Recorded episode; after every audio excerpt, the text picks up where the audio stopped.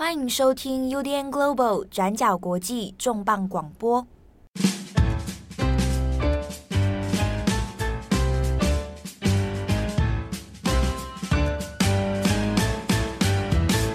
Hello，大家好，欢迎收听 UDN Global 转角国际重磅广播。我是编辑七号，我是佳琪。今天我们要讲的题目呢，是维多利亚的秘密。嗯，这个并不是要来讲英国史啊，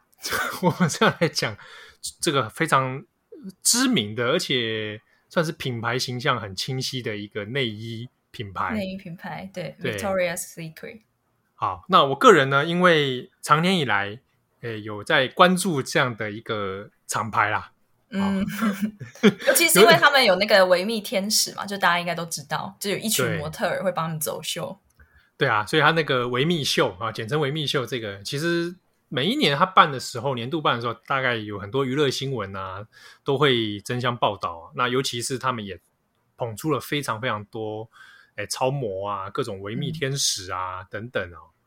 那今天的重磅广播，我们要回过头来谈一下维多利亚秘密，它到底发生什么事情哦？这个天使这件事情好像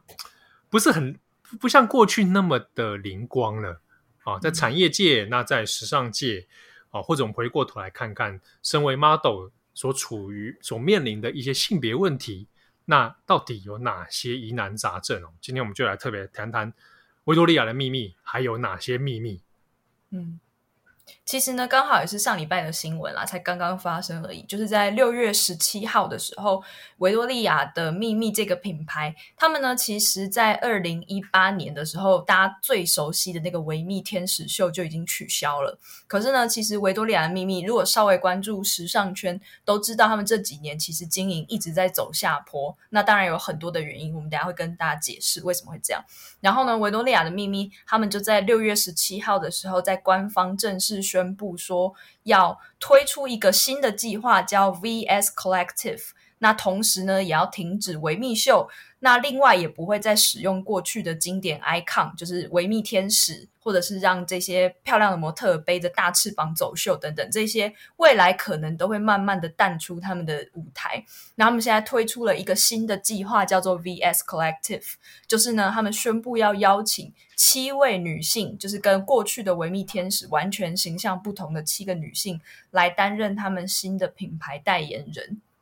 那这一次的七个女性，大家应该有听过其中几个啦，像是最有名的，就是那个美国的国家女子足球队队长梅根拉皮诺。我们之前在跟正红在跨性别那集也有特别讲到她，就我我觉得她很帅，她是一个很帅的女同志，嗯、同时也是她也是女同志倡议家了。其实我看到她加盟这个 VS Collective 的时候，嗯、我觉得我我蛮惊艳的，就我没想到她会答应哎。对，因为他跟 VS 那种性感，然后高挑艳势的那种超模形象很不一样。对，就跟传统大家认知的那种维多利亚秘密形象是完全相反的嘛。对，然后还有印度的一个女星，她叫做皮恩卡乔普拉，她呢刚好也是今年奥斯卡的那个入围的得奖宣布人，她是一个很漂亮的一个印度女星。然后另外呢还有其他的，包括呃南苏丹的模特儿叫艾杜特艾克奇，然后呢还有一位是中美混血儿，那她也是一个滑雪滑雪的运动员，叫古爱玲。然后还有一位是大尺码的模特儿，叫巴洛玛艾尔塞斯。那她同时也是一个倡议身体平权的一个女权运动者。那另外呢，还有一位是跨性别的超模，她叫做瓦伦蒂娜桑帕约。大家可以去看她的那个照片。其实我还是觉得这位跨性别的超模，她还是蛮像原本维密会选的那种，就是高挑、厌世、嗯、腿很长，然后就是很性感的那种形象。不过她也是在维密的二十几年历史以来唯一签约的一位跨性别的超模。然后最后一个我觉得蛮特别，她叫做亚曼达·迪卡迪利特，她是一个记者兼摄影师，不过她也是一个女性的创业家啦。她创立了一个网站叫 Girl Gaze，Girl Gaze 提供的服务有点像是负责去媒合知名的媒体或知名品牌，像是 Nike 啊、多芬啊之类，帮助他们企划，或是帮助他们协助跟更多性别友善的产业来做合作的商品，或者是合作的慈善计划等等。就是这七位女性会变成 VS 的新的品牌代言人，跟过去我们认知到的维密天使是完全不同类型的。嗯，而且蛮有趣的一点是，他在这选这七位的时候，似乎蛮强调这些人的背景，对，多元性，对，然后呃，不管是呃身体象征的多元性啊，或者是说他们来自有不同的身世背景这件事情，嗯、那看起来似乎选这七位有一点好像要帮呃维多利亚秘密这个品牌哦做一个不同的价值再提升，我或或者可以这么说。嗯，因为过去他们很常被人批评的，就是都用一些骨瘦如柴的正妹，然后 可是又就是一直在倡导这样子，瘦就是美，瘦就是性感这样子的价值观啊，他也是常年有这样子的批评。那所以这次找到梅根拉皮诺啊，就是这一群人的时候，其实当然也有很多人就是觉得很不满啊，就是觉得说我已经看维多利亚的秘密秀这么多年了，你现在找这一群人来。是不是在背叛你的粉丝？对，我每次听到这种话，我就觉得啊，你不然你是掏多少钱出来？对啊，你真的有每 年都买吗？对啊，你不爽你自己来办一场啊！你赞助你最大赞助商，你再来跟我讲这个鬼话。对，像是《卫报》，他就引述了一个比较右派的 podcast 主持人他自己在网站网络上的说法，他就说：“你们找这么多女性主义者来，就是。”就是一定会失败啊！他的原话是说，事实上就是没有人要爱女性主义者，就连 feminist 自己都很讨厌 feminist，他们是世界上最不性感的人，就是很就是先唱衰未来的这个计划。不过这边提醒说，他因为这是一找了一个右翼的 podcast 的主持人啊，哦，那那其实从他原句话来原话来讲，其实也觉得他说的内容对女性主义这个概念其实是蛮模糊的。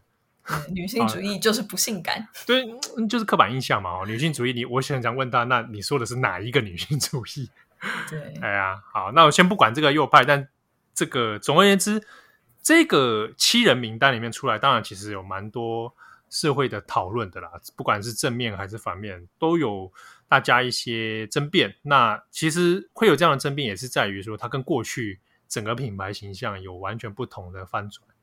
对，突然变得很，我们说所谓的政治正确，突然觉醒这种感觉。对对对对对。但是呢，其实回过头来讲，说为什么他们现在要推出这个东西，其实背后也有很多的因素啊。他们也不是说一夕之间突然觉醒，发现我们要来做一个左派的有为青年，这样 就是，其实就是我们刚刚前面有提到说，维密它其实经历了。呃，蛮长一段时间的低潮，它其实，在二零一九年的时候就已经有常年的亏损，所以才说说要停止那个维密大秀嘛，就是最后一次是发生在二零一八年，一九、二零跟二一都没有。他们虽然宣称有这个 VS Collective 二零二二年会回归，但是详细的细节都还没有公布，所以大家其实不知道。就是他过去就因为办这些时尚秀花了太多钱，然后没有办法再卖内衣这件事情把成本回收，然后再加上他们那个维密秀，它原本是一个专门为了电视转播打造出来的给大众看的时尚秀，但是因为电视世代已经慢慢消失了嘛，整个收视率又不断在下降，再加上说二零二零年的时候因为疫情的关系，光是美国跟加拿大就已经收掉了两百五十家分店。就等于维密已经面临一个很严重的经营危机，这样子。对，那这个可能就跟外界大家常年来的印象好像有点不大一样。我们每次看到华丽的维密秀，总觉得哇，这金光相像，一定也是也是 卖的不错吧？而且那那几套衣服，哇，那个真的，哎，那个有时候还会标榜说那个内衣超贵，有没有？对，香珠宝或者什么的，但是其实如果真的去他们网站或店铺里看，啊、会发现他们其实卖的还算是平价啦。就现在你直接去官网可以看，嗯、大概一套就是上衣，我就说内衣好，上衣胸罩大概也才一千五到两千台币左右，就是它是有很便宜的少女平价服饰的、嗯、的的这个选项。对啊，其实以这个价位来说，那有一些欧洲品牌比它贵的还一大堆。对 对。然后呢，除了刚刚我们提到的这一些比较经营层面上的问题，另外他还经历过很多次的公关危机啊，还有像是什么性骚扰啊、种族歧视啊、丑闻啊等等，就是有很多的问题。所以也等于说是 VS 这个品牌在大家消费者的心中其实是有一个衰老的迹象。那另外再加上一件事，就是在这几年，大家应该都知道，说女权意识一直在各个领域都抬头。很多明星不是自己都会出来说，哦，我追求的不是性感的身体，什么 Billie Eilish 之类的，就是大家对于性感这件事情也开始有一点转变，是不是瘦又白，胸部很大这样子才是美，还是有其他的审美观等等，这些价值观其实也都在转变。我们后面可以跟大家比较细的来讨论这件事。好，那我们来。针对他后面几个来讨论之前呢、哦，我们先来帮大家也来爬梳一下。那这个维多利亚秘密到底是前世今生啊？它到底从什么时候开始冒出来的？好，其实最早呢，维多利亚的秘密它是一个成立在美国，在一九七七年创立的一家内衣店。那它最早的创始人呢，叫做 Roy Raymond。那这位。雷蒙先生呢，他据说是因为当时在七零年代那个时候，他因为想要帮太太买内衣，但是太尴尬了，他不敢进去店里，那他就想到说，哎，那干脆我自己来成立一家自己的女性内衣品牌来做做看好了。所以呢，他当时就创立了这个叫做维多利亚的秘密的这个内衣店。那在当时的美国呢，他在经营的期间就把 VS 扩张成一个大概有五六家分店这种规模的中小型内衣店，就等于是卖的还不错这样子。那到了一九八二年的时候呢，雷蒙他就把 VS 用四百万美元的价格卖给了一个很大的成衣时尚集团，叫做 The Limited，就是我们所谓的 L Brand，就这个集团。那这个集团的老板叫做莱斯利·韦克斯纳。那这位韦克斯纳呢，就持有了 VS 系集团旗下的所有产品，直到现在。那作为韦克斯纳，我们后面还会再提到他，因为他也跟后来这个集团深陷的一堆性丑闻跟骚扰很有关系。那不过呢，在他持有这个 VS 集团的时候呢，他就是把 VS 扩大到成是算是非常成功了。八九零年代这段期间是他非常成功的时代。到九零年代的时候呢，VS 它就扩张成全美国最大的内衣销售商。那他们主打呢，就是宣称自己是有高级质感的性感平价内衣。那特色就是会有很多主题，跟原本那种诶女生穿胸罩只是为了保护胸部，或者是只是为了穿衣服好看，有不一样的做法。就他们会推出很多各式各样的主题内衣啊、性感内衣啊等等。那后来也开始有其他的周边服饰品牌，像是香水啊、包包啊、衣服啊等等。等这些产品就变成是一个蛮大的集团这样子。那当然，他们最有名的就是维密的天使秀。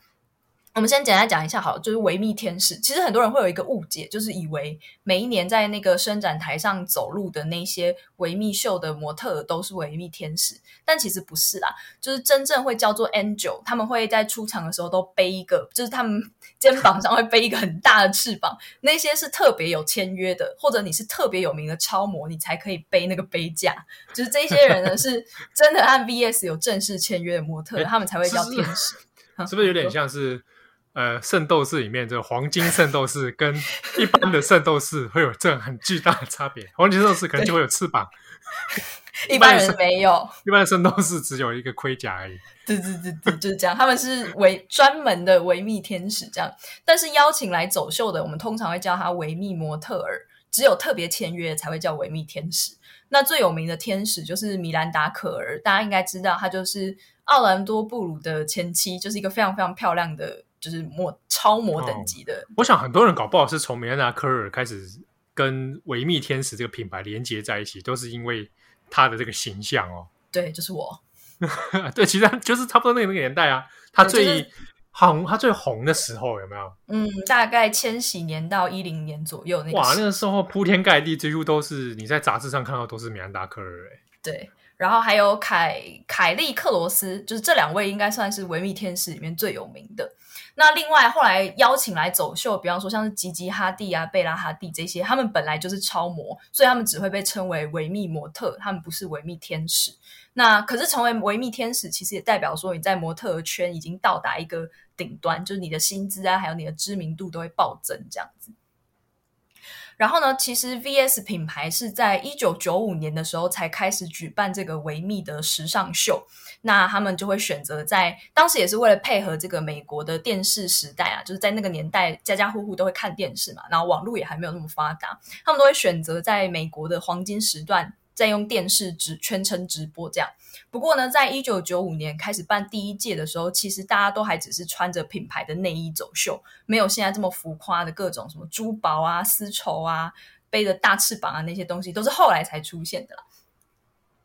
那到了一九九八年的时候，开始正式有企划去推出这个天使的形象，你就开始会让模特儿去背着那个超大型的翅膀走秀。那些在当年最有名的就是泰拉班克斯，我不知道如果你们有看《Next Top Model》，超级名模生死斗。对，超级模特儿都，他就是会拿着那个两张照，拿着一张照片，就对着模特儿们说：“我现在只有一张照片，没有拿，我没我念到名字的人就可以晋级，没有的人你们就要打包回家。”就是那个泰拉班克斯，他原本也是超模，他就是在一九九八年的时候有帮维密走过秀，现在还可以找到他背着那个超大翅膀的照片，对，就是还蛮有意思的。然后，那当然，时尚秀就是除了就是会邀请各种名模来来担任模特走秀之外，他们也会邀请音乐界的很多嘉宾来表演。那因为再加上全球的那种电视转播，就成为一个非常重要的娱乐圈或者时尚圈的一个盛会。嗯，其实它这个模式还蛮清晰的啦，就跟很多体育赛事或者娱乐节目一样，哈、嗯，它选在一个黄金时段。然后吸引收视率的集中之后，那同时看一下，比如说他加入一些音乐表演，对啊，比如说魔力红啊，对，我的爱，以前的爱，对，然后就会变成它整体上来说变成一个娱乐秀了，而不只是一个单纯的内衣模特儿这件事情。对，就跟一般时尚界都会故意要低调，就是只邀很少的人，相对不太一样，他就是故意要做的很大众，就是给所有人都要看到这样。然后到九零年代的时候，他们的走秀就变得越来越浮夸，也会去刻意设计一些没有卖，但是只是为了走秀而出现的昂贵的内衣来让天使穿。像是最有名的是在二零零一年的时候，他们让超模 Heidi Klum 就是穿着一套价值一千两百五十万美元的，它有一个名字，它叫做 Fantasy Bra，就是一个 这这名字取的也是蛮随便的，就很 Fantasy 的一个内衣，它上面就镶着一大堆的红宝石跟钻石。是这样，然后整个形象就变得越来越像嘉年华、啊、狂欢节这样，就是大家都很开心这样。哎，我我不知道大家的视觉想象或者观感是什么。我那个时候以前看这些的时候，那时候脑中第一个想象是：哎，这果然是美国人在弄的。你说很奢华？没有，就是觉得啊，美国人为为什么美感就是这个样子啊？为什么最后一个秀就是会被你弄成 这么的美式娱乐？但我小还是小女孩的时候就很喜欢看诶、欸，我就觉得就是、哦、真的很 fantasy 哈、哦，对，就是亮晶晶的，然后大家都很漂亮，然后还有很有名的乐团什么之类的，这样就是小时候很喜欢看。啊、娱乐性其实是很强的哦，对。然后整体大家其实也看得出来，呃，你就视觉的比较上，你看得出来说它其实跟欧洲的嘉年华，哦，或者这种大型的、嗯、像啊意大威尼斯嘉年华这一种，或者巴西的这种。嘉年华，它其实，在视觉上面有一些移植参考的那一种感觉啊。嗯，然后在整个这一些维密秀的表演当中，比较有代表性的几个，第一个就是在那个二零零七年的时候，有辣妹合唱团。我不知道现在的年轻人知不知道 Spice Girls？知道吧？有看过 JoJo 的应该都会知道吧？Spice Girl。对，Spice Girl 他们的歌舞表演，他们那时候就是一群，就是他们就 Spice Girl，他们都穿着那个很性感的军装，然后上台去唱歌跳舞这样，然后也还可以看到当年的维多利亚贝克汉，就是也在台上。然后另外一个比较有代表性的表演，就是我自己也有看到啦，就是二零一一年那时候我还是一个青少年的时候，就是二零一一年青少年，也是十年前啊，哦、十年前。哦哎，是哎，十年前了，我靠！对啊，十年前了。那个时候就是 Maroon Five 的主唱，就是 Adam，他就是表演那个 Moves Like Jagger。然后当时走秀的其中一位，那年的主题是海洋。那现在 YouTube 上还找得到。然后他当时的女友叫安妮夫亚弗亚利兹娜，就她也是当时在有参加维密走秀的一个超模。然后他走上那个 T 台的时候呢，就是 Adam 就直接过去牵着她的手，一边唱歌，然后一边走台步，然后还就是直接在台上就是亲她，就是 这个对还是少女的我来说，就是一个哇好好看的表演。跟你讲，这就是美国人啊。对，就是 其实都是套好的，但是你还是会觉得怎么这么好看，这么精彩，这样就是所谓的专业娱乐，对，专业电电电视娱乐哦，有设计好这样的东西。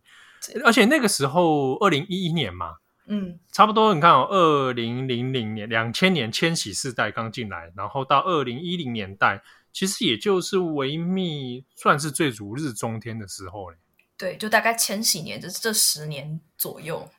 嗯，我记得有一件事情是，那个时候维密秀在非常红的时候，其实海外啊，欧洲，然后甚至亚洲的中国，有点想要去说，可不可以签海外授权？就是你说要做中国版本的维密，呃，就是让维密天使秀这个、嗯、哦走 T 台这个东西，可以去到世界各地来做延伸。哦、啊，不过当时我印象蛮深刻，应该是当时维密老板讲的吧，就是两千年，就是说维密的成功是因为他在美国，哦，那所以我们就要让他只在美国，嗯，他想要维持某一种美国模式，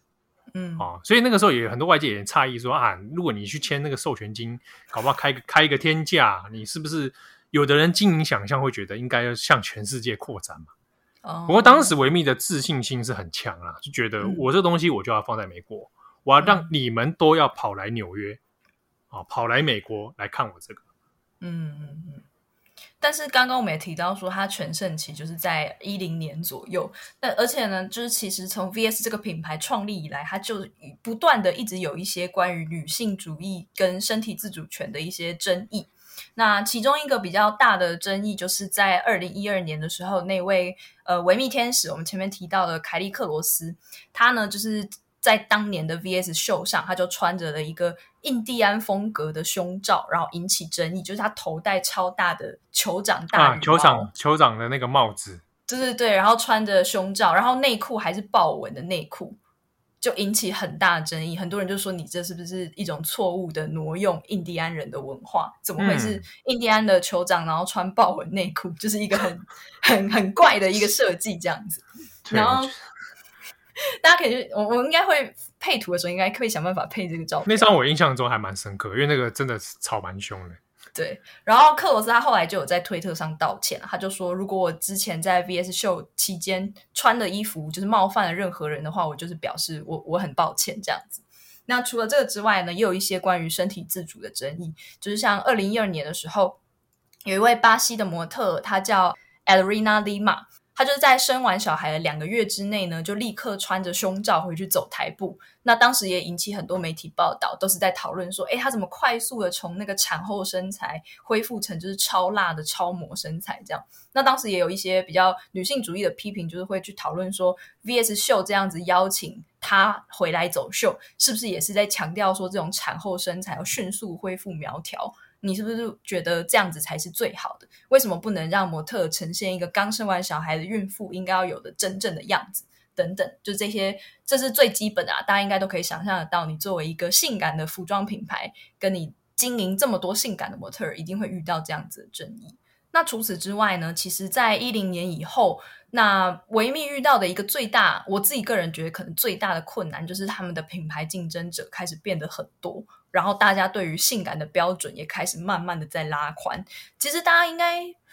可以注意到，有一些新的词不断的在发明，像是都是正面的哦，像是以前我们会说一个女生很胖，但是后来我们会发明一些字叫，比方说蜜大腿，对，棉花糖、蜜大腿，就是这些后来也会变成新的流行。像你应该有注意到，现在动漫很流行蜜大腿，对不对？蜜大腿，对。哎，不过我要讲一下，就是有些虽然这个词的出现好像是一种转化。听起来不那么伤人，嗯，但是有时候在这种一一定的语境下，这个话反而变得很伤人。你说他还是觉得这样不好？我曾经就有女性朋友啊，嗯，她就是要试穿婚纱嘛，嗯，那当然她穿，她就要去报她的三围等等，好，嗯，那结果其实她这个女性也不是说真的说大家所想象中的胖子或什么之类，结果对方婚纱店。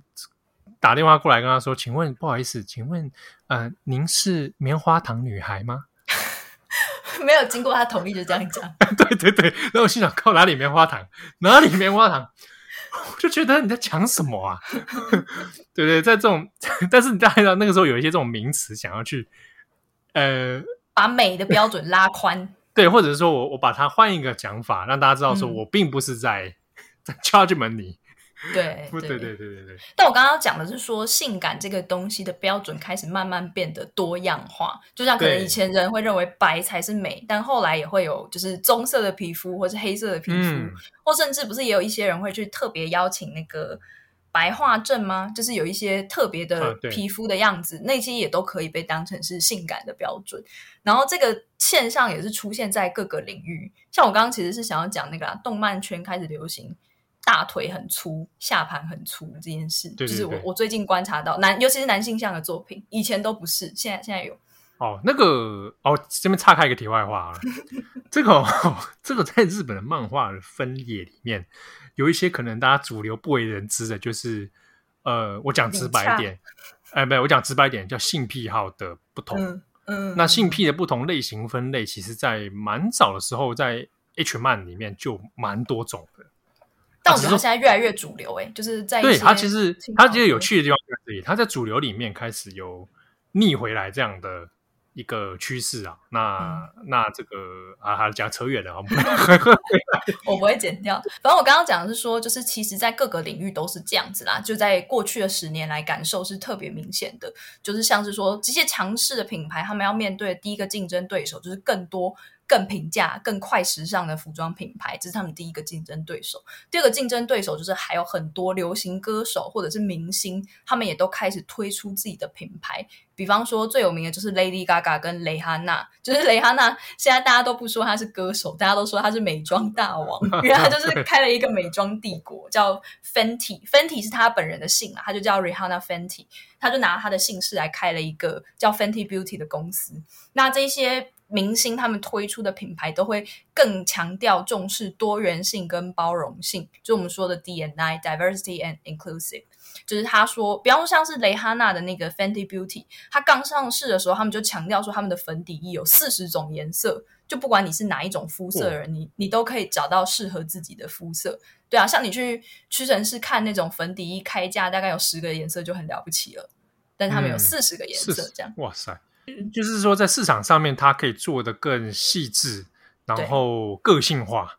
对，然后就是强调包容，就是多元跟包容。然后他自己的 Fenty 也有举办内衣秀，那他们就是邀请一些维密绝对不可能邀请的啦，就是像 Lizzo，就是一个胖胖的，但是声音非常非常好的一个歌手。然后还有 Paris Hilton，还有 Demi Moore，就是这些跟主流超模完全不同类型的女性来走他们的内衣秀。那就是我们可能原本原本会觉得说，哎，很胖的女性就是可能不会走上伸展台，或者是很老的女性也不会走上生产台。但是她的内衣秀就是包括说，她希望所有不同身体的人都可以找到一种性感的方式。嗯、对，其实其实这个从市场逻辑来看还蛮好理解的，就是原本其实就维密的逻辑，我要做时尚秀，我做这个天使秀，当然是要吸引关注度，然后转化成购买力嘛。对不对？你你可能会去开始对这品牌有认知、有吸引力，然后你去进而消费我的旗下的其他产品，可能是内衣，可能是彩妆，可能是什么其他等等。好，那这个随着大家购买力的转换哦，比如说像我刚刚各种不同多元性的身体象征的，嗯，好，那大家会对这样的品牌，诶，有新的购买力出现的时候，那很自然的维密这一种状态，它的它的那个消费就会被分散掉了。对啊，那当然还有另外一个原因，就是他们的时尚秀啦。时尚秀其实反而是一个扯扯，虽然一方面我是想说扯后腿啦，对，扯后腿。我一方面想说是他们很重要的一个 icon，但是事实上也是他们财务上扯后腿的一个 很重大的凶手。呃，甜蜜的负债。对，就是像他们就有资料显示说，在二零一七年的维密秀，它成本就超过一点三亿，就是对于整个 L Brands 来说是一个很大的财务压力。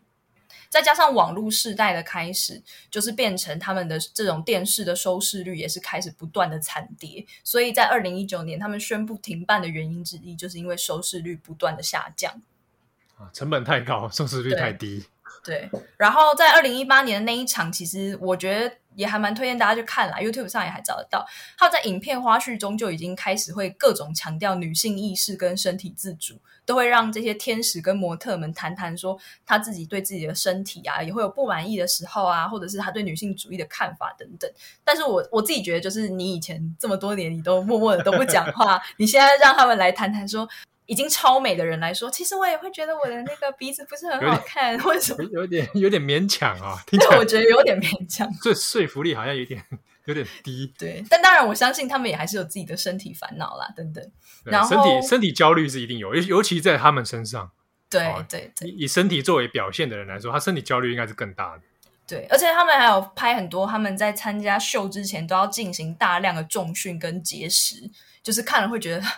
你已经这么瘦了，你还要节食，真的太太辛苦了。他说做这种、嗯、这种形式的转换，好像帮助不是很大，是不是？对，就是可能已经有一点来不及了，然后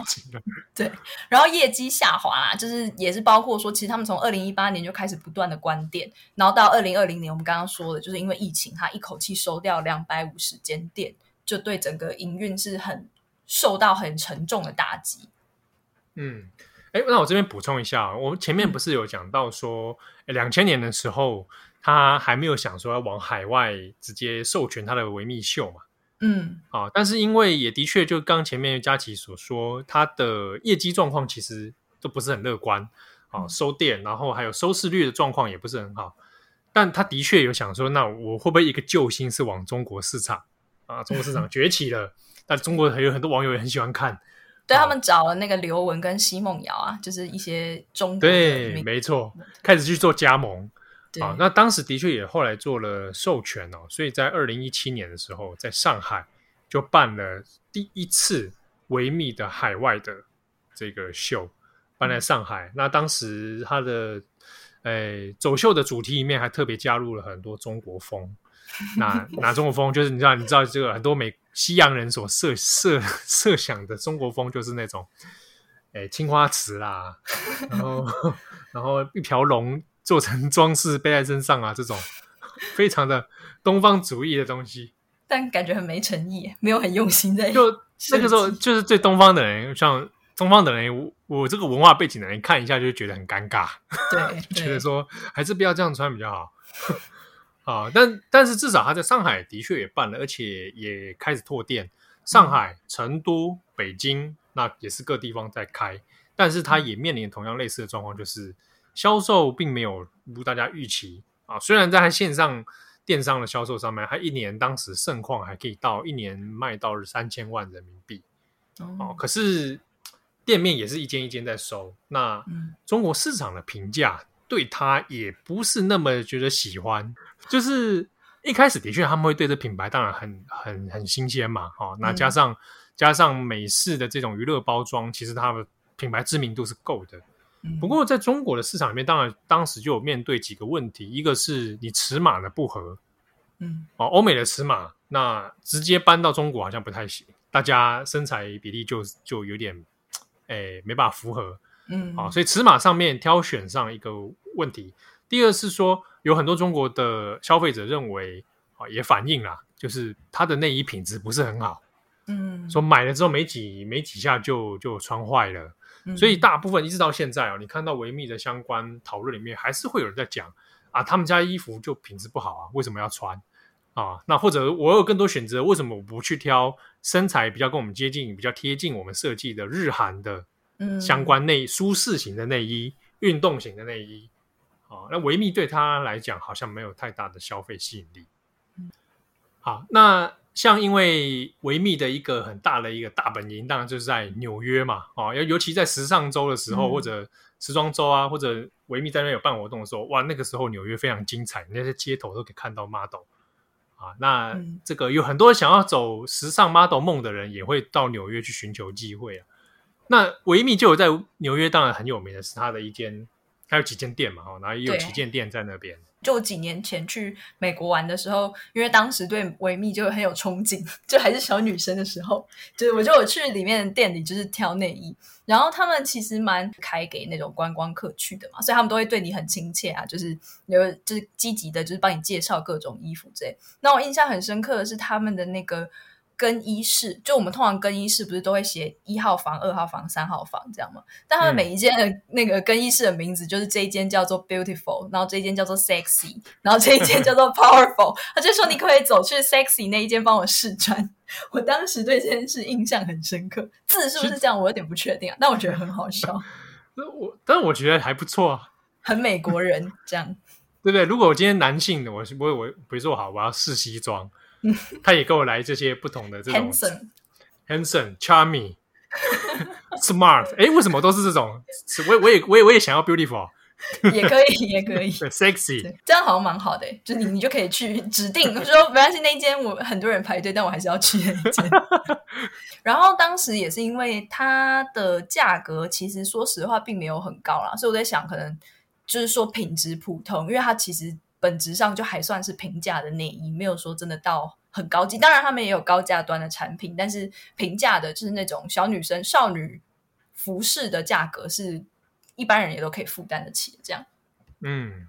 好，那我们再拉回来，就是其实刚刚我们前面都是讲到说，他们遇到了很多，比方说经济上啊、营运上，或者是一些价值观上面的问题。但是其实最严重的几个打击，反而是来自于他们的一些性骚扰跟争议的丑闻，就造成了他们很严重的整个品牌就陷入了公关危机。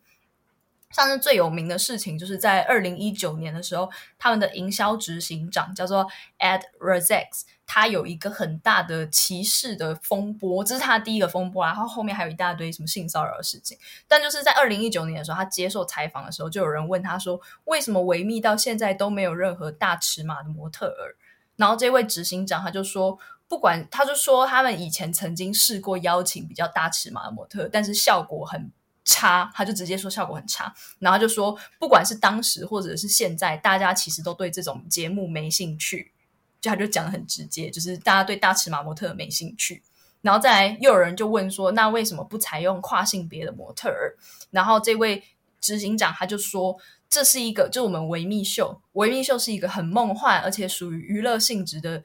特别节目，意思就是说。跨性别模特他们不够漂亮啊，不够娱乐性，就是可能会扫大家的兴，所以我们不用这样。然后这一这样子的发言出去以后，就造成了非常大的一个公关危机。就大家觉得你们的品牌这么狭窄是故意的，嗯、不是说你们没有忘记做，而是你们真的就是觉得只有这样子的人才是漂亮，其他大尺码的人就是不漂亮，跨性别人就是不漂亮。嗯，然后再来另外一个比较大的事情，就是性骚扰的风波，在去年二零二零年的二月。纽约时报呢，他们就发表了一则调查报道，叫做《Angels in Hell》。这个其实整篇很长啊，但是蛮好看的，大家去找来看。就是身处在地狱中的天使这一篇，它里面就揭露了非常多，就是在这整个 L Brands 的集团里面，他们对于这些跟他们签约的，不管是天使或是模特，其实都有很多的各种，像是性剥削或者是一些经济上的剥削等等的。像里面就爆料说，Ed Razek 就是刚刚那个。执行长他曾经就是要求模特去坐在他的大腿上，然后也会很长，就是不当的触摸这些模特儿。像是在二零一八年的维密秀的时候，他还曾经摸过模特的胯下，就是有在调查里面有模特出来这样子说。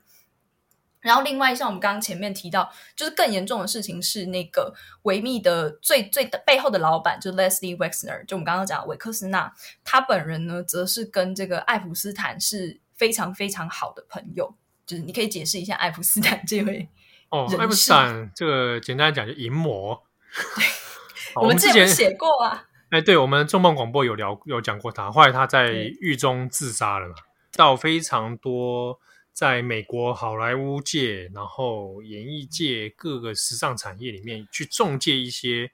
呃女性，然后可能会从事一些啊可能伴游或者呃性伴侣之类的各种。那对，有很多很很有问题的事件呢、啊。对，就是这位富商，而且那些女性很多人都是未成年的小女孩这样子。嗯，对。然后 Wexner 就是被爆料说他跟 Epstein 是多年来的亲密好友。根据纽时的《地狱天使》那边报道，就指出说，爱普斯坦他曾经还帮过维克斯纳管理 L L Brand 旗下的好几亿资金。那甚至呢，就是韦克斯纳还让爱普斯坦担任过没有对外公开的哦的招聘模特的内部的那个面试官，就是，是真的非常有问题耶。对，就是私底下让他可以去决定谁要进来这个公司，这个进来这个签约。这这，然后你再连接到是爱普斯坦这个人的话，是真的是非常有问题耶。对，就是感觉是很严重的。然后另外在报道里面还有提到，他们有去调阅法庭的调查记录，就是在一九九五到二零零六年之间呢，爱普斯坦他曾经私底下对一些想要当维密模特的女生，他们用的字是 lie，就是说谎，就是说谎说他其实也是招募员，他可以帮他们做试镜。那也有的女生确实说，她在过程中遭到一些不舒服的对待，就是有一些 assaulting 的行行为。嗯，那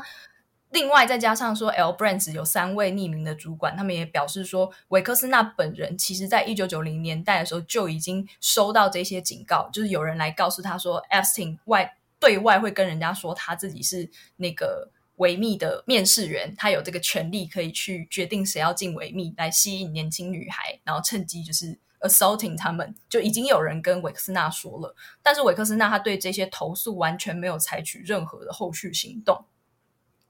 这是在那篇报道里面提到的内容啦。不过呢，就在爱普斯坦出事之后，当然就是他身边的那些权贵亲戚好友就全部都被调查了嘛。那就在他被出事之后，韦克斯纳当然也接受了警方的调查。那但是他就在这个调查过程中表示说，他们两个人虽然以前是好朋友，但他们早就在二零零七年就分道扬镳了。他们根本就已经后来都没有联络，就是不熟。那这个二零零七年刚好也是爱普斯坦他被指控。第一次犯下性犯罪是二零零六年，就之后的隔一年，嗯、所以也有人在猜他们两个的嫌隙是不是因为他发现就是有这样子的性丑闻，但是没有办法证实，因为当后续的调查还在进行的时候，爱普斯坦他就已经自杀了，所以后面的这些到底你有没有接让你旗下的模特儿跟爱普斯坦有不当的接触，这些事情就是没有办法再继续往下查。对，而且除了像除了爱普斯坦事情之外，他还有类似那种。模特儿工作的时候，他不是会都会接触一些第一线摄影师嘛？嗯，对对对对对。对，然后这个摄影师这些过程里面，也会借由职务之便，然后做出一些令人发指的行为。对，就是在那篇报道里提到的是一个维密的专属的签约摄影师，他叫做 Russell James，就是詹姆斯。他呢，就是或曾经有记录是显示说，他会凹模特儿去拍裸照。因为其实根据模特跟维维密的那个签的合约里面是没有包括裸照、裸体照片的。那但是 James 他们就会用职务之便去凹说，你可不可以帮我拍裸照等等。甚至呢，还有一位模特，他叫做 Alison Nix，他当年他在二零一零年的时候发生这件事情，就是他就是跟他的经纪人被告知说，你们要去参加一个慈善的旅行。那在这个慈善募款的旅行当中呢，你必须要帮 Russell James 拍一系列的沙滩上的裸照。那当然，这是一个邀约啊，你要拒绝也可以。只不过就是 if Russell likes you, you could start working with Victoria's Secret。就是如果你让他拍裸照，那罗素觉得你才华不错，你天资不错的话，你骨骼奇特之类的，骨骼骨骼惊奇。就如果你跟他拍裸照，那罗素觉得你资质不错的话，你很有可能就可以进去 VS 里面工作。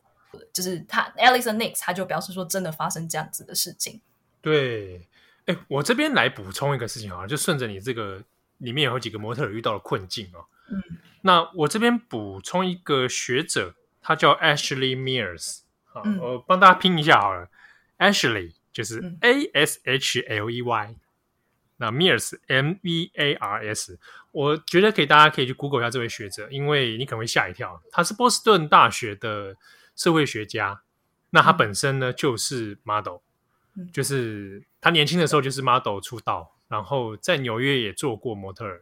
嗯，啊，那所以他那时候有被讲是美国东岸第一美女教授，真的很漂亮，对，她是真的真的是很漂亮，对，那她本身就是纽约大学社会学博士毕业哦，那她以前呢就是因为自己 model 出身嘛，她在做过十四岁她就入行了，嗯，好，那她后来当然个人的兴趣当然走向学术哦，那。回到纽约这边念书的时候呢，刚好要念博班嘛，大概也是两千年代，两千前千禧年初期，才二十三四岁的时候，那就想说，诶，回到纽约这边，他也同时在兼差，说那我回去做一些 model 走秀工作，同时就想，那这个东西可以来做成一个卧底田野调查，嗯，那他的博士论文其实后来就是做这个呃 model 时尚产业在纽约。哦，这种都通常都会很好看。嗯，他后来写了一本书，叫那个《Pricing Beauty》，嗯，直接翻应该就叫做嗯美丽的标价或者、嗯、或者竞价美丽之类的。这个好像台湾没有出啦，嗯、但他就是在把他这个过程里面的很多接触到的年轻模特儿哦，嗯，那还有包含他们遭遇他们的遭遇，然后在这产业里面他自己身为一个社会学家的观察啊，那有做了很多的讨论。嗯、那之中里面像刚刚提到的，哎，他可能会被摄影师有一些好像这种利。哎，凹拍照或者利益交换，那这中间其实很多是涉及到这个产业里面供过于求的问题。嗯、啊，太多的人想来这里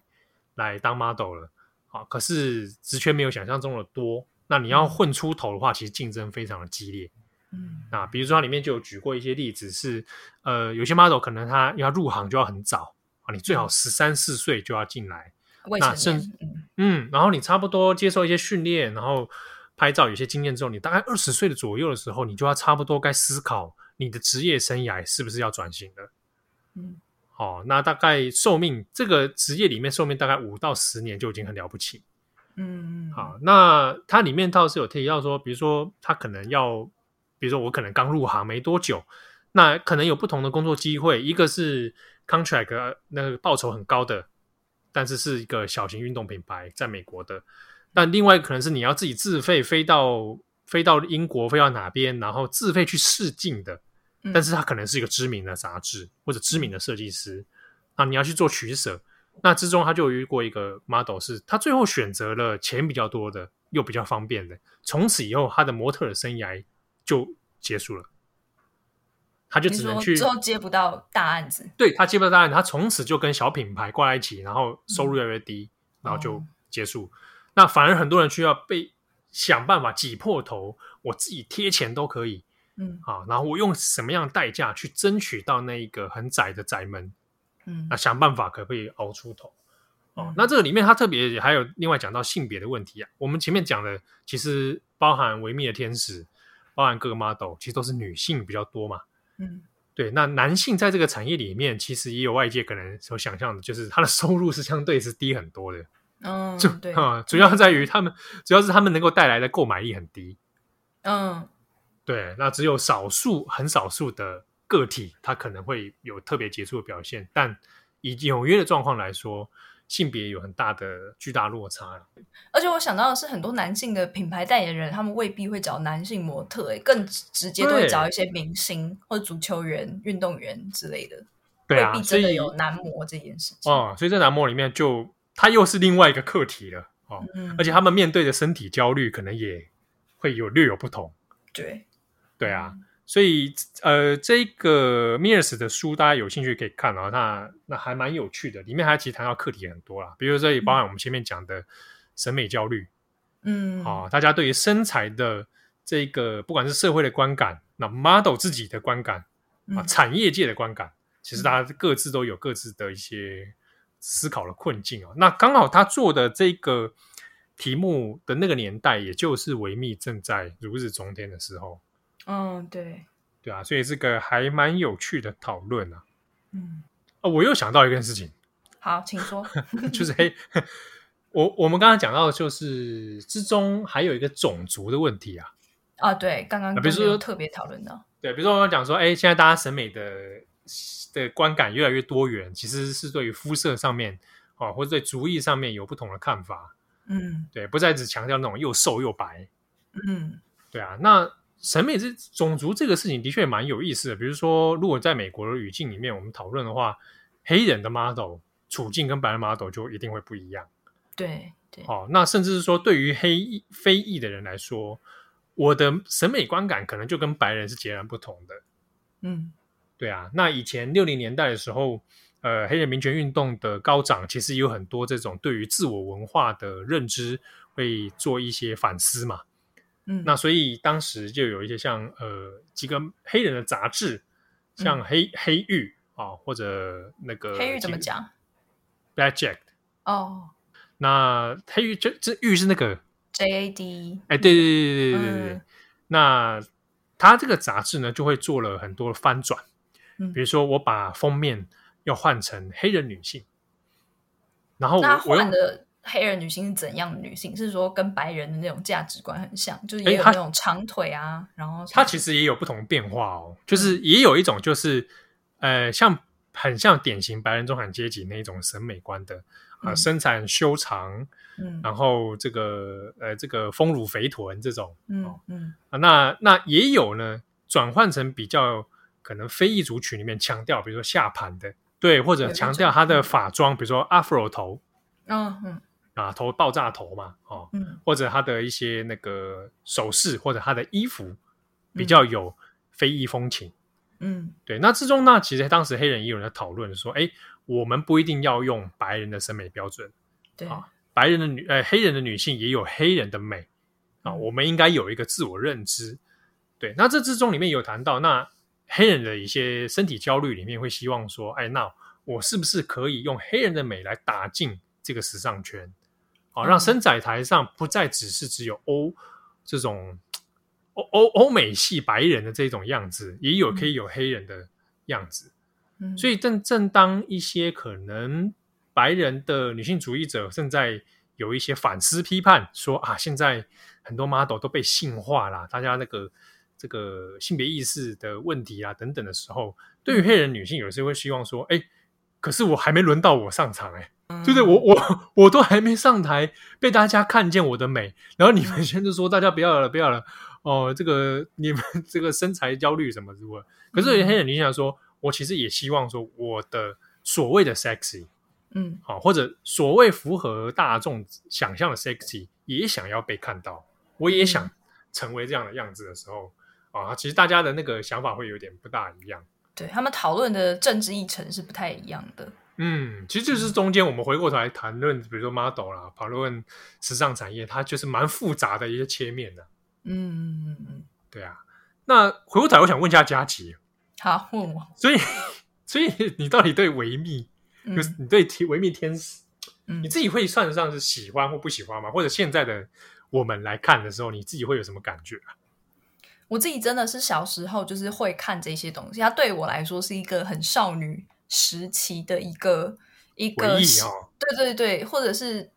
应该没有到憧憬啊，我没有觉得自己可以当模特儿，就是很很小就，是会喜欢看，对不对？就是就是会喜欢看，就看漂亮美女，然后可以看到就是漂亮的衣服，然后漂亮的珠宝，然后好听的音乐，就是对我来说，这是一个就真的就是一个一零年代或千禧年代的一个回忆。确实，对。所以其实说之后 Victoria's Secret 不要再有天使了这件事，我刚看到的时候，内心还是有一点点小小的难过，流下了时代的眼泪啊！对对对，它是大家的一个成长的重要回忆啊。就是有一些粉丝专业，不管是时尚的，或者是甚至有一些男同志社群，我有看到有在讨论这件事啊。哦，哎，你讲这个点到倒是点到，的确，男同志有时候在看这个事情的时候，想他的想象跟一些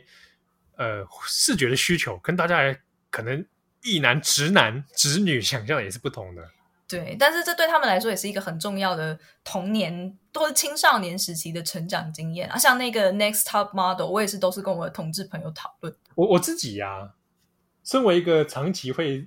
时不时追踪正妹的异男，追踪正妹的，对，就是典型的这个维密这个这个大众的 TA 群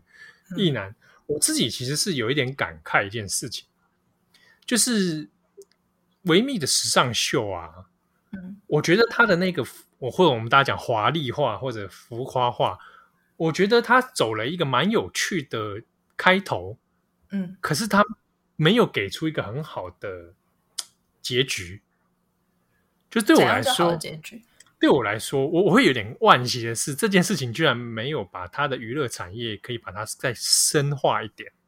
嗯。比如说，我既然透过这样的时尚秀已经可以带出年度的关注程度的时候，那我是不是在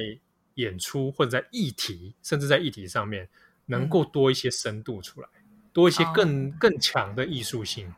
嗯，让它可以是像嗯，真的是带有设计感、艺术性更深度的内容出来。嗯、但是我就觉得有一点可惜哈，就是我每一年看，后来就看到后面会审美疲劳、欸，就是都差不多，虽然会换主题，但其实是一样的套路。对，那我就觉得说啊，干嘛？哎，也就这样，好像人生没有什么，我我没有得到那种美感的冲击，或者觉得说哇，这、嗯、这个东西艺术性很，哎，让我觉得很怎更深层的思考，或者是说，哇，这个东西真的很很很有意思，好像就没有这种感受。对，这点连接，其实我有点连接到舞蹈舞蹈这件事情啊。舞蹈，嗯，就是呃，我我们把它时空地点都定位在纽约的话，因为纽约的时尚产业，它 model 是竞争非常激烈嘛，他们都也有这种身体表演上面的这种专业训练，然后要怎么样去使用自己的身体做演出，嗯。啊，model 是一个，然后舞蹈家也是一个，尤其现代舞在纽约是非常是世界的重镇嘛，嗯，对，那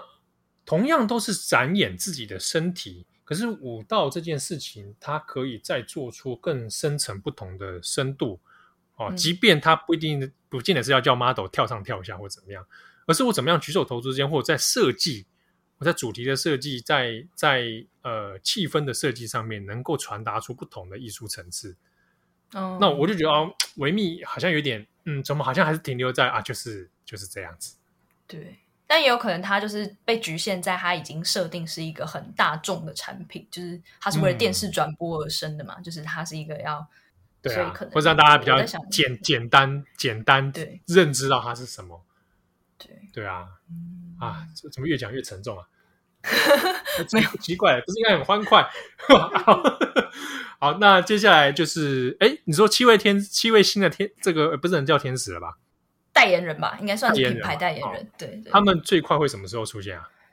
诶，其实好像没有特别讲诶，不过他们有说二零二二年会有一个新的秀回来，只是他们没有说这是什么样的秀。但我猜在二零二二之前，应该陆续就会有一些，我猜平面广告啊，或者是啊，应该会出来了哦。可能也会搭新的产品吧，就是或许不一定都在是那种哦。我去买胸罩的时候，他也会直接问我，你是要穿的舒服的，还是你要就是 up 的？其实他们会很直接的跟你用功能性的来区区别，就这些东西。我在想，他们可能也会扩增他们的产品线吧。如果你现在要多元一点的话，也许比方说束胸，我我自己想象的啦，就是会有各各式各样的不同的内衣产品，就不是只有让胸部看起来更大的胸罩这样子。确实啊，那看看未来他们的走向啊，还会不会出现一线曙光？好，那感谢大家收听，我是编辑七号，我是佳琪。那我们下次见喽，拜拜，拜拜。感谢你的收听，如果想知道更多资讯，请上网搜寻 UDN Global 转角国际。